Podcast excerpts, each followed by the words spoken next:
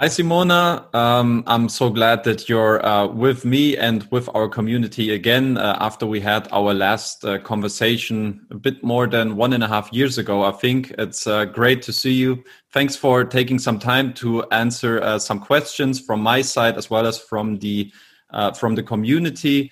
Um, obviously, this is something a little bit out of the ordinary year for all of us. So, first of all, how are you doing personally? Is is everything all right with yourself? Yeah, hi, and uh, thanks for having me. I'm happy to give this interview. Actually, the first interview within a long time within this pandemic situation. And uh, also, thanks for asking. I'm doing pretty well, and I'm really happy that no one in our company, at least in Riga, haven't got uh, sick or anything. So we are doing pretty good. okay, I love it. Um, obviously, you know, COVID 19 has had a huge impact, I think, on many companies in the past months and will still continue to have probably uh, moving forward. Um, how has how would you say has Via SMS Group um, as a whole been affected by uh, by COVID nineteen? What can you say to that? Well, definitely, pandemic took us by surprise. I guess uh, as a lot of companies in this industry, and uh, uh, up until the last day, we didn't believe that this lockdown will be actually introduced, and we will have to work from home. And uh, I guess that was one of the biggest challenges for us to organize all the working from home, uh, because as you know, we have uh, a lot of people who are working directly with the, with the customers through phone, through emails, and everything. And our technical people were, were really challenged those uh, two three days where we set we were setting everything up. And uh, I guess. Um, as this thing as a home office was never really uh, part of the culture in our company we were always like working from the office I guess it also brought a challenge for our managers in terms of how to organize the work of the team and uh, and how to keep track of KPIs and how to control everything. But uh, I think and I believe we really worked effectively during this time, and uh, I, I, would like to express a gratitude to all the team, especially ViaInvest team, because we got out alive and, and doing pretty well. So I believe this these changes and these challenges only brought like a positive effect up until now. Hmm. How is it currently? How are you affected in terms of remote work? What are the, the company policies that you have in place now? Yeah, so we kind of uh, came to, to, to this thing that uh, we were we are now working uh, three days from the office and two days from home, and uh, actually did, this has brought um, like a more peaceful environment to the company because when people are staying at home they have this like extra two hours to do their things at home and, and be calm and everything and sleep well i guess. So uh, yeah I, I, see this only as a positive thing and uh, i think the, the level of trust uh, within the teams really went up.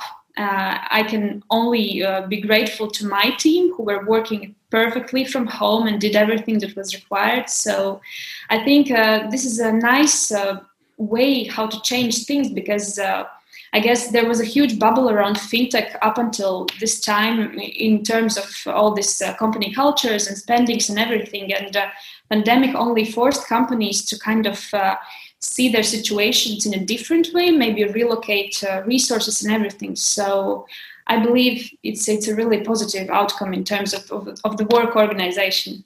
Yeah.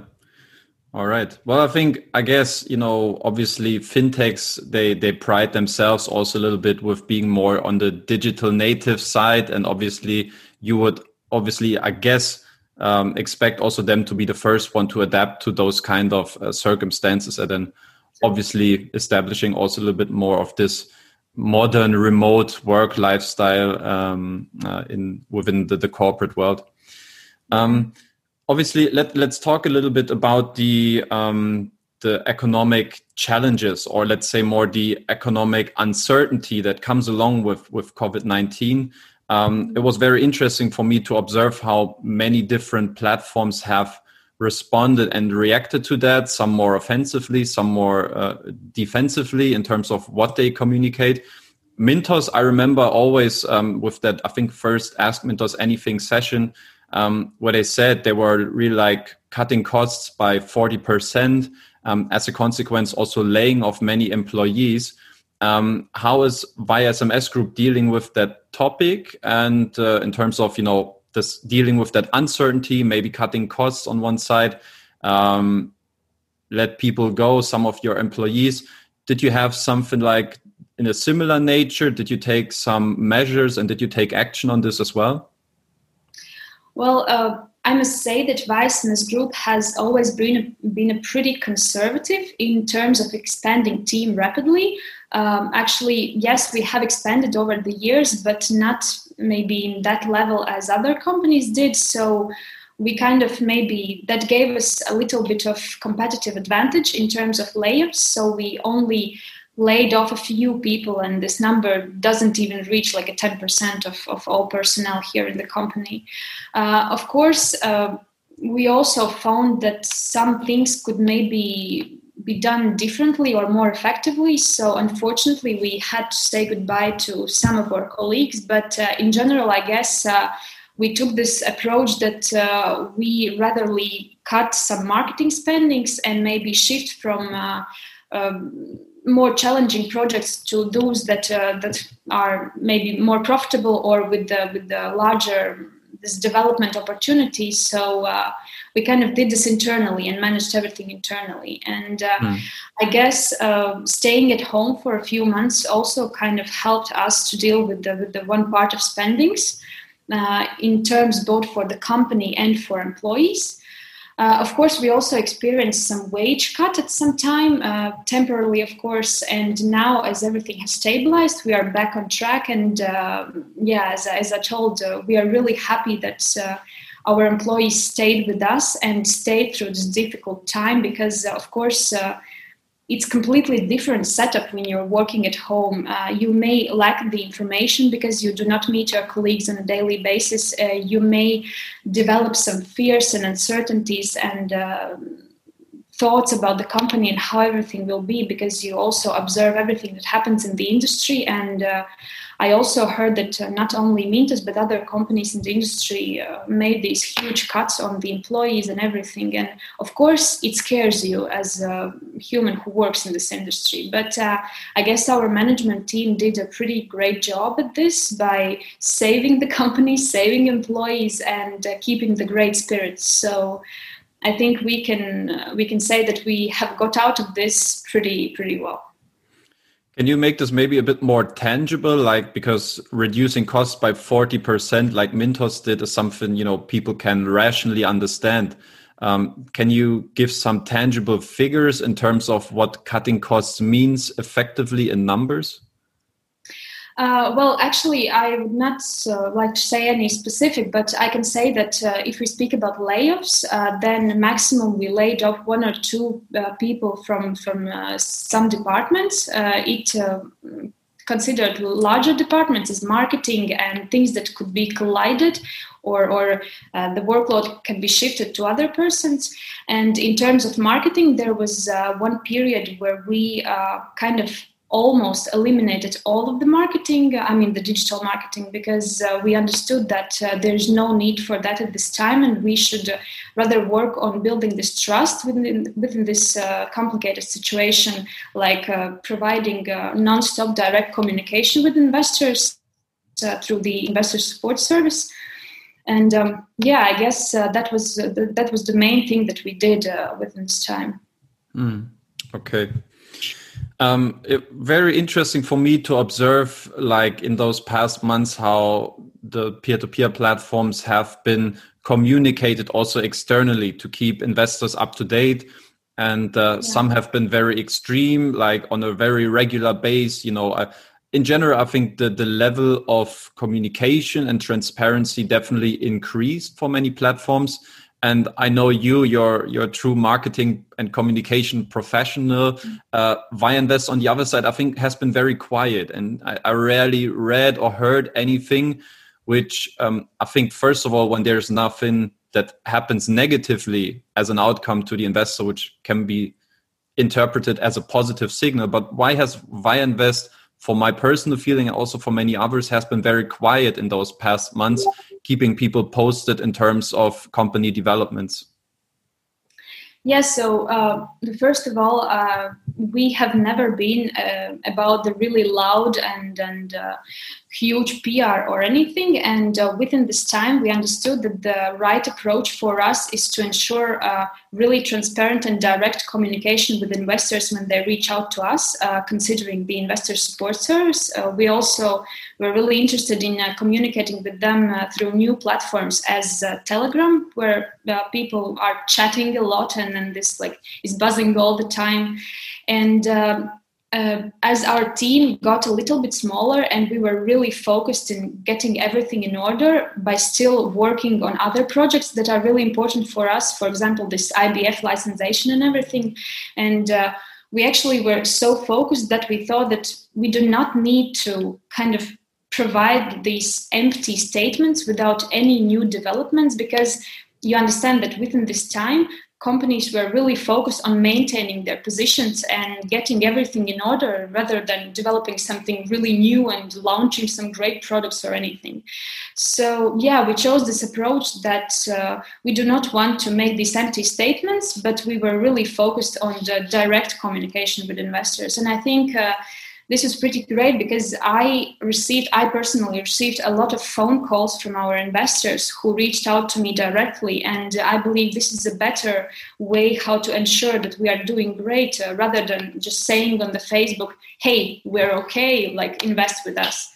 I mean, this may be a good approach for others, but for us, uh, as we are not a huge fan of loud PR, but rather than the practical approach, I think it worked pretty well. Uh, of course, maybe someone was expecting more like public statements, but then again, if uh, nothing really new and huge happens within this time and we are focused on maintaining our work, mm, why should we waste time and waste the, the, the space of the communication for this? So I believe uh, everyone who wanted, they kind of reached out to us and get their answers uh, as, at, at, the same transparent level as we uh, ensured it before.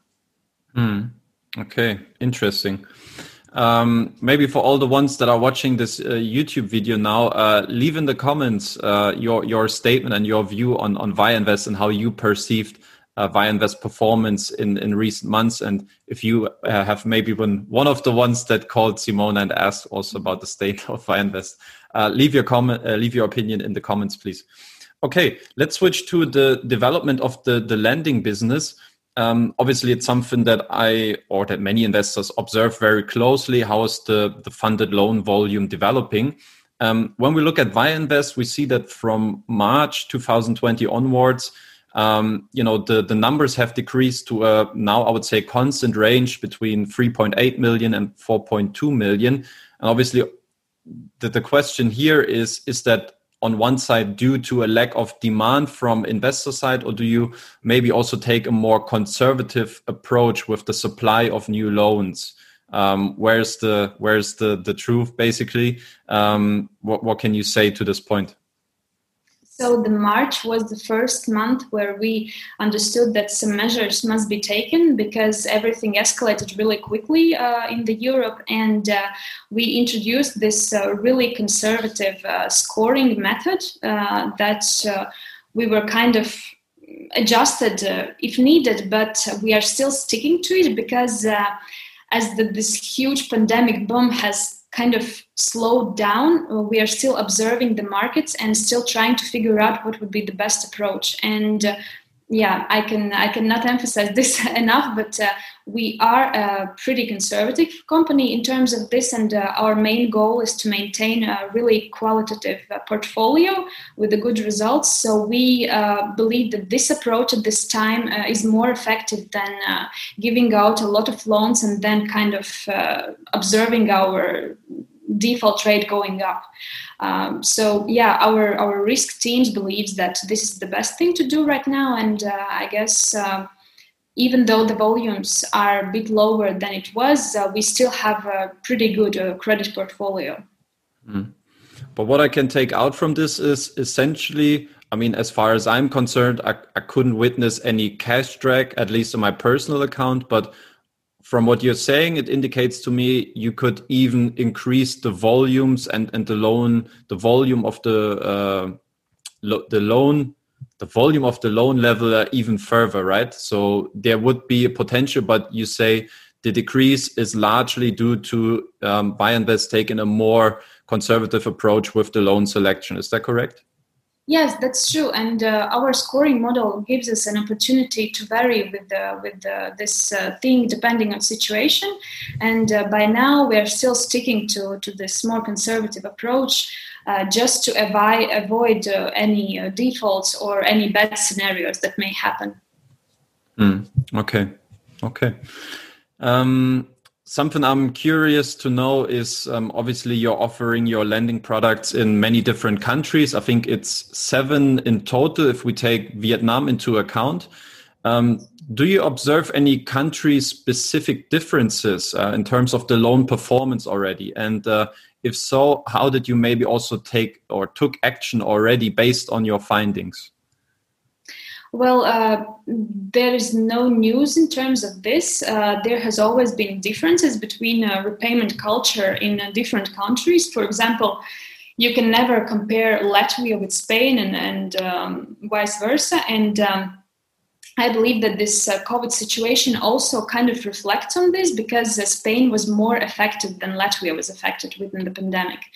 And um, as uh, in a lot of countries, there were these moratoriums uh, introduced, uh, I guess uh, this will kind of show the result in the beginning of 2021. Uh, because by now it's too early to judge and to observe the situation because uh, in some countries the moratoriums will only end at the end of this year, for example, in Romania. So uh, by now we kind of see this as a positive thing because uh, people are given the opportunity to postpone their payment, not to delay it, and not to go in a, in deeper debt or something. So maybe this will uh, give a chance for customers to get out of this like financial downturn and uh, get back to their regular payment schedule. Uh, at least this is what we believe. But then again, as I said, the, the real effect of this will be only observed probably in the first half of the next year. Mm, okay. And while you're talking about the moratorium that are in place uh, in, in, many countries, do you have already some sort of forecast in terms of how default rates will potentially increase or in general will develop then after moratoriums are running out in, in many countries? And um, also maybe aside from this, how you forecast also default rates in the future now?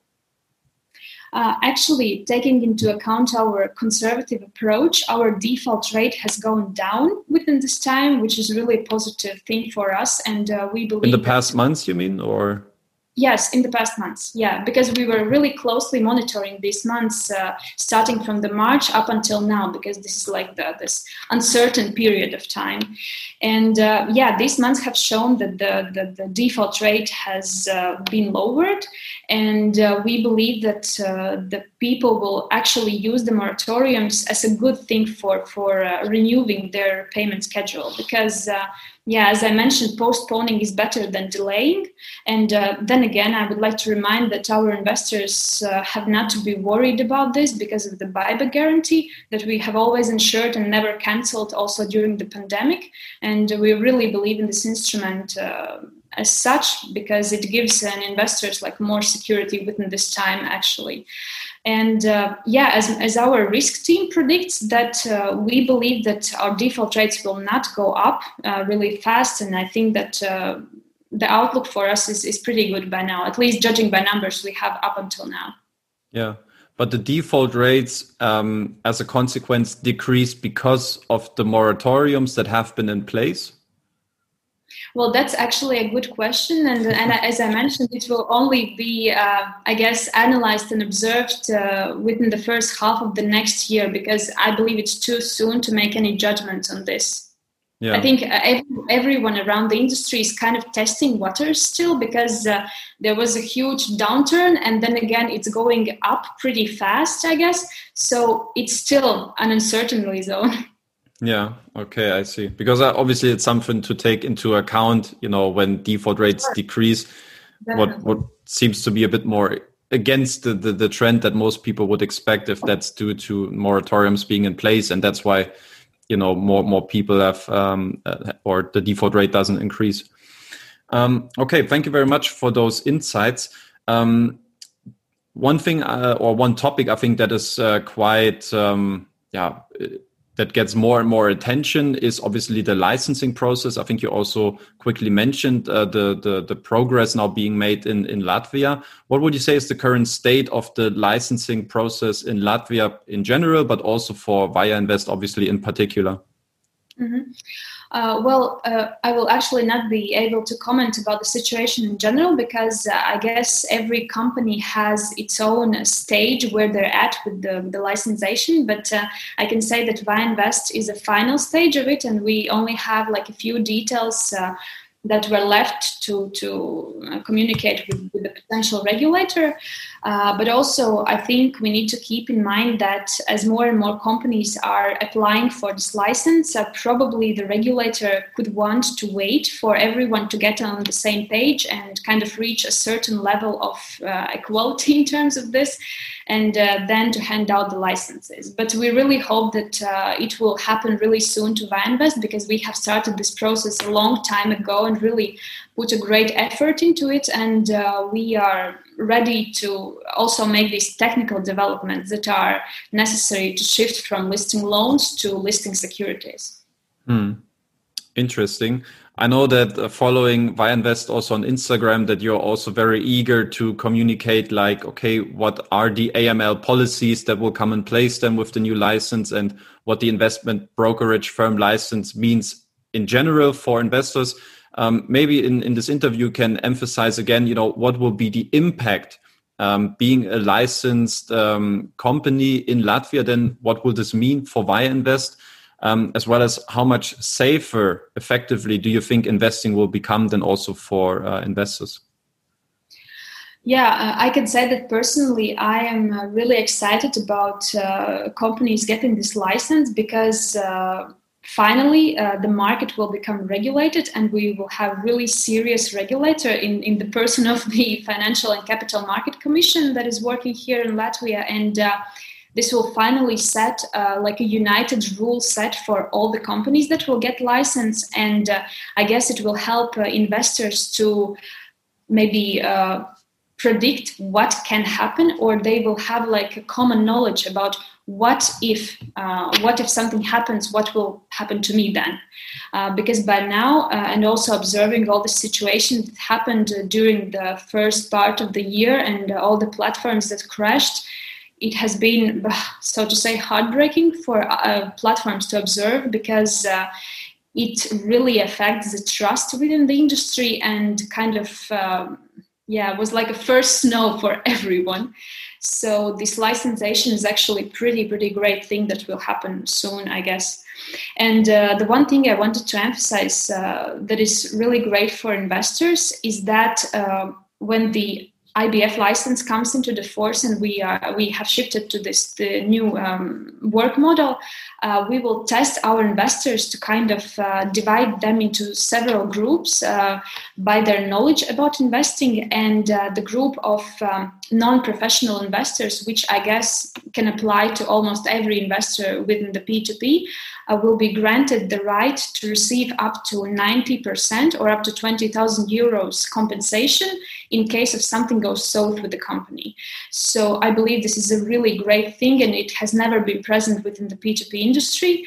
And I hmm. think it will minimize uh, investors' risks and kind of give them a safer background to invest and to try opportunities within this. And uh, yeah, actually, uh, also a great thing that uh, all the IBFs uh, will be required to publish their annual reports. So it will mean that all the companies that will have the license will be fully transparent, and investors will have better chance to evaluate their financial reports and everything. And uh, of course, uh, the opportunity to reach out to regulator in case of something seems suspicious or something may not work as expected. Investors will always have one independent body to reach out to to discuss a- anything that concerns them. I, I believe this is pretty great. Hmm. Okay, thank you very much for those insights. Now we're getting uh, back to the, the the financial sides and the annual reports in a bit. Um, but prior, I would like to talk with you about uh, the joint venture that you um, started with Twino um, earlier this this year, uh, prior COVID time, so to say. Um, yeah. Let's talk about Vamo, your your uh, collaboration that you started with Twino together in in Vietnam. Um, what can you say in general? How this has been, you know, developing the the, the progress in Vietnam in general, um, but also I think when I remember correctly, you mentioned something like also investors can start to invest into um, Vietnamese assets by the end of this year. Now I know you have a big business loan from Vietnam, but I thought you probably then also consumer loans will come to the um, uh, to the investment platform ViaInvest. Is that something that is still up to date? Is that something that maybe will be postponed now? And what is the development with that uh, joint venture in, in Vietnam in general? Yeah, so we are really happy about Vietnam, and uh, it has been uh, a huge positive challenge for us to enter such market. And uh, we needed to refocus to another culture and uh, another part of the world we are working with. And uh, actually, that's that's been really interesting uh, tasks for all the teams i guess that that are into this process for both risks and marketing and everything so yeah and and twino has been a great help and uh, we are really working on this product together and everything i guess is going pretty great. And uh, if we speak about the consumer loans listed on the platform, I will not be able to give an exact date, but it's still on the plan, and we are actually planning to do it hopefully within this year. But yeah it depends on all the technical details because uh, we need to like find the, the common sense between us twino and everyone to to merge all these technical processes and everything. So um, yes we we are working to make this happen but unfortunately no actual date by now. Mm. So no certainty in terms of whether there will be uh, Vietnamese consumer loans on the platform by the end of this year. It's what I can take out from this. Um, can you maybe talk or give a little bit more insight to how the overall funding volume develops also in, in Vietnam? Because I think just at one point you said, or I remember you you posted something like, okay, we have funded now 1,000 uh, loans in Vietnam, but since then I never really heard like how the numbers are developing. Can you maybe provide also some insights in terms of uh, how the loan volume and the the amount of loans quantity wise has developed um, in in Southeast Asia now? Yeah, to, to provide exact numbers, maybe I could uh, give a feedback after this interview. But uh, but the thing I can say is that uh, there also we were testing waters for some time. Actually, um, testing these scoring models and how we apply them because uh, Vietnam is completely different market from Europe that we are used to and kind of can predict what will happen and what will not happen if we do that or this. And uh, Vietnam has been also a challenge in terms of this but uh, I believe that uh, we have tested both scoring process and the marketing which kind of um, is really related one to each other and uh, i think we are doing pretty great but we are not uh, going really huge there by now. We are also like keeping this pretty conservative just to be sure about our credit portfolio because you do not want to enter a new country and uh, get a portfolio of, of defaults and everything. So yeah we kind of transferred all this our experience and approach there. But uh, yeah if you want some exact numbers i could maybe provide this after the interview. Yeah. All right yeah, we, I would. I was just curious. I came a bit more out of the blue now because I was uh, quite curious to see, mm-hmm. also understanding the growth in numbers. Um, last question, maybe in terms of that joint venture with Twino. Um, as far as I remember, you also said like it shouldn't be, or it's not. Um, it's not supposed to be the only market you want to um, discover together alongside uh, Twino. I think the Philippines have been one of the um, target markets for for both of you. And um, so, what's the plan right now uh, in terms of the further um, development and expansion also to other Southeast Asian uh, countries like the Philippines, for instance? Yeah, the Philippines is uh, still the next country we will target, and we actually have started the, the research process and establishing the company. And once something is set up and we have something to say, we'll definitely inform the public. And uh, yeah, actually, this is going according to the plan. Uh, we have kind of established in Vietnam and had this uh, like an overview how everything works, and we are ready now to go further with with the Philippines. Hmm. All right. Um, to me, the last uh, bigger topic would be the the financial situation of uh, Via Invest, respectively uh, Via SMS Group.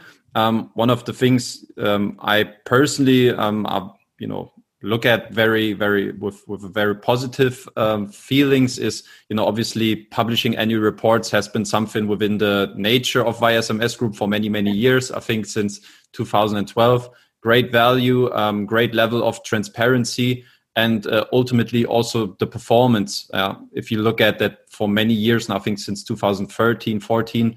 Um, although you've been performing in a very high regulated loan market, payday loans mostly, um, you're still able to run a profitable business for many, many years already.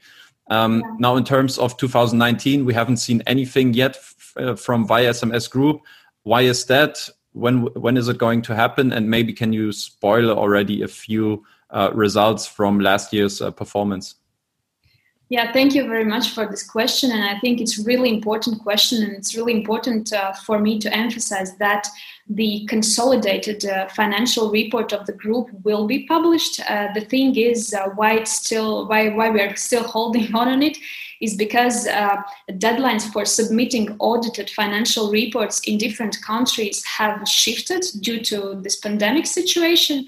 And uh, regarding to Latvia, where uh, separate entities of the group are registered, like group itself, uh, ViaInvest, uh, Via SMS Latvia, uh, we have already submitted everything to the State Revenue Service, and everything is available publicly uh, within this commercial registry of Latvia. But we are still waiting uh, for this uh, huge report to roll in because it consists of the lot of the parts, not only the group report, but uh, of course uh, all the reports of the subsidiaries, um, loan originators, and everything. And as we are operating in various countries with the various policy regarding this financial statement submission, uh, we are still waiting for some reports to roll in. Uh, we really, really hope that it will happen within September, and we will publish the report right away uh, when we receive all the parts. And uh, I'm really sorry uh, because this is this hasn't happened yet but uh, unfortunately we cannot uh, in any means affect this this depends on the local uh, legislation of the countries but yes i guess September must be it, and we will definitely uh, send out the newsletter and publish it as soon as everything happens. Hmm. And well, maybe... yeah, you, yeah, about the numbers. I'm sorry, I, I interrupted. Sorry, go you. ahead. Yeah, so uh, what, what I can say about the 2019 that uh, the group has worked with the operational profits. That's definitely uh, like in many years before, and uh, our net turnover was uh, around 28 million. So I guess it's a pretty pretty great number, and all the other things and details will be then revealed uh, in the in the financial statement. But I can assure that we are still rolling, and everything happens great with us. So let's just wait for the report and exact uh, numbers uh, for the subsidiaries and the group itself. Yeah, perfect. Yeah, I was I wanted to ask if you can maybe then reveal at least for Latvia already a couple numbers. I don't know if you have any specific data also for for your home country. Actually, I don't have these numbers on my hands, but uh, I could maybe provide it later. Then you could just maybe write in comment or, or something. Yeah, but, but, probably by the time I think maybe the interview goes out in, in, in a week, latest in two. So maybe the, the report, uh, the overall report will be out by then already. So fingers crossed. I really, I'm really waiting for this report because we receive a lot of questions about this, and uh, I can understand, uh, I can understand the frustration of investors because usually the report is uh, published uh, in uh, May or April, and now it's already September and nothing's out, but yeah, I'm just asking for some understanding because of this all the deadline shift within the countries it's been really frustrating for us too so but we promise that everything will be published as soon as it rolls in all right we look forward to that um, can you or that will be my last question can you already forecast how uh, 2020 um, will also impact the financial performance of SMS Group? And how important is it also for the company in general to keep that streak going of being profitable? Um, is that something that you're aiming uh, at, also achieving as a financial result? Then, when we in next year can look back to 2020, is that important to you? And how do you, in general, forecast the, the financial performance for this uh, year, 2020? Of course, being um, profitable is always a great sign and a great thing to emphasize. But uh, I think everyone understands that this year has been really challenging for majority of companies, and uh, I believe uh, a lot of companies will kind of uh, publish uh, the reports with the huge changes in that. I mean, in terms of maybe closing some subsidiaries, maybe opening something new, maybe consolidating everything, and so. And uh, I just wanted to say that in 2020 we were really focused uh, on uh, one product that has been important for us up until now. Also, it is our digital payments platform Violet uh, that is holding the electronic money institution license and. Also, this will be visible in our uh, reports, the management report that is also included in the financial statement. We are really aiming to develop Violet as a common platform for all the products the group has developed up until now. So to make it like um, something new, something great, and uh, one united platform for all the customers, uh, all the products and everything. Uh, that would be really convenient in use, and you don't have to go to different websites to use our products. So everything would be available in, in one website, in one mobile application, in one platform. So we were we are really working hard to achieve this, and uh, we have already started some projects in separate loan origination countries to kind of um, engage uh, the loan origination and issuing process with this Violet. So uh, people could uh, get the loan through the uh, payments card that they have on Violet and so on. So this has mm. been uh, uh, our destination of investments within the company, and a lot of our resources are focused on this process. So I guess it's it will always kind of appear on the financial statement and everything.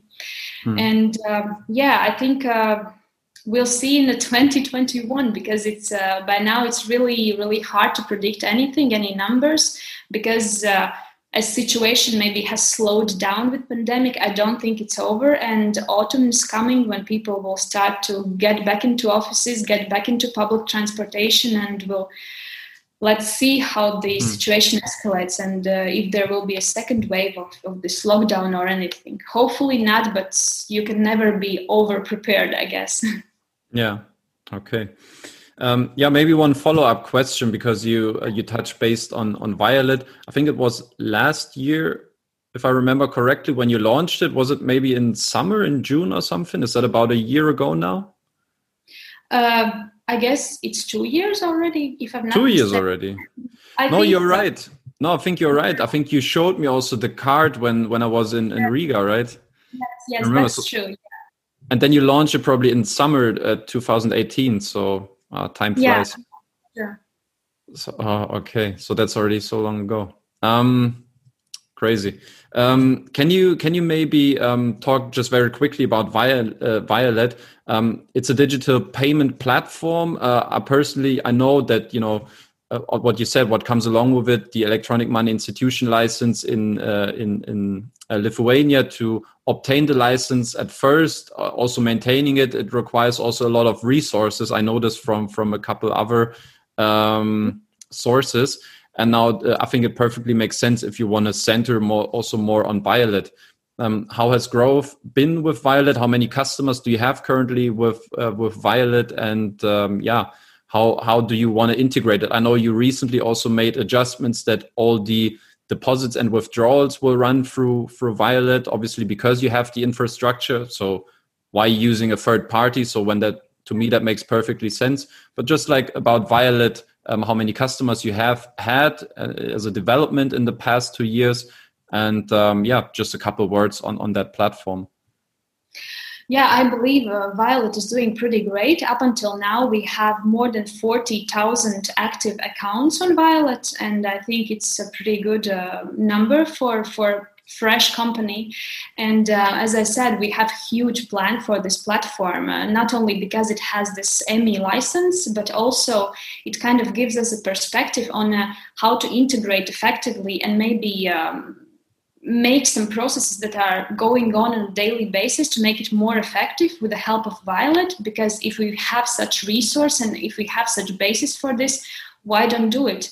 And uh, yeah, you mentioned correctly that it takes a lot of resources, both human and financial, to to establish such thing. And uh, I would say, uh, I would like to say that Violet has its own separate team that is working with the development, with marketing, and everything, and uh, also this uh, banking part of the product because uh, Violet serves not only private customers but also the legal entities, and they have this like a private bankers unit and everything. So this is something also completely new for us as a group and, and we are really proud of this product. And uh, hopefully our plans will come to true and uh, we will be able to create something completely unique within this the fintech industry. Okay. Where's the majority of, of those violet customers coming from? Is that in latvia or uh, actually, no, it's all across Europe. Uh, but yeah, if, if you want the particular division by the countries, then I will maybe present it later after this. okay, I see. Um, yeah, you took a surprise with this question about the yeah, violence. I don't yeah, have yeah, enough. no, no, no, never mind, never mind. I just, uh, by, maybe by chance you would have known. Um, okay, well, that was very insightful. Uh, I think that was uh, maybe also an interview many have uh, looked forward to for some time now because I also received questions here and there. How's Invest performing? I, I, rarely get any information, so hopefully that interview has has served them well and uh, they got a bit more of a better feeling now how to evaluate Invest at this current um, stage. Simona, thank you very much for taking some time. Uh, it was a pleasure once again. Uh, hopefully, we see each other next time then in person. Can maybe have a chat here and there. Um, any last words? Anything that we maybe forgot to emphasize? Your your last words to the audience. Um, the stage is yours. Yeah, I, I think uh, I just wanted to thank all our investors for the trust and uh, for staying with us during these challenging times. We really appreciate that, and we have also been. Uh, doing everything to be honest and transparent and uh, reachable for investors. So, in case you have any questions, any concerns, or anything, you can always reach out to me personally via LinkedIn or by email, or just write to Investor Support Service and just mention that you want to speak with me or something. We are really open to the conversation with investors and uh, we really are ready to take time to, to engage with every single investor who reaches out to us. So please do not hesitate to, to address any questions if you have. All right. I love it. Thank you very much, Simona. And then uh, looking forward to hear from, from Viainvest uh, soon. Yeah, thank you.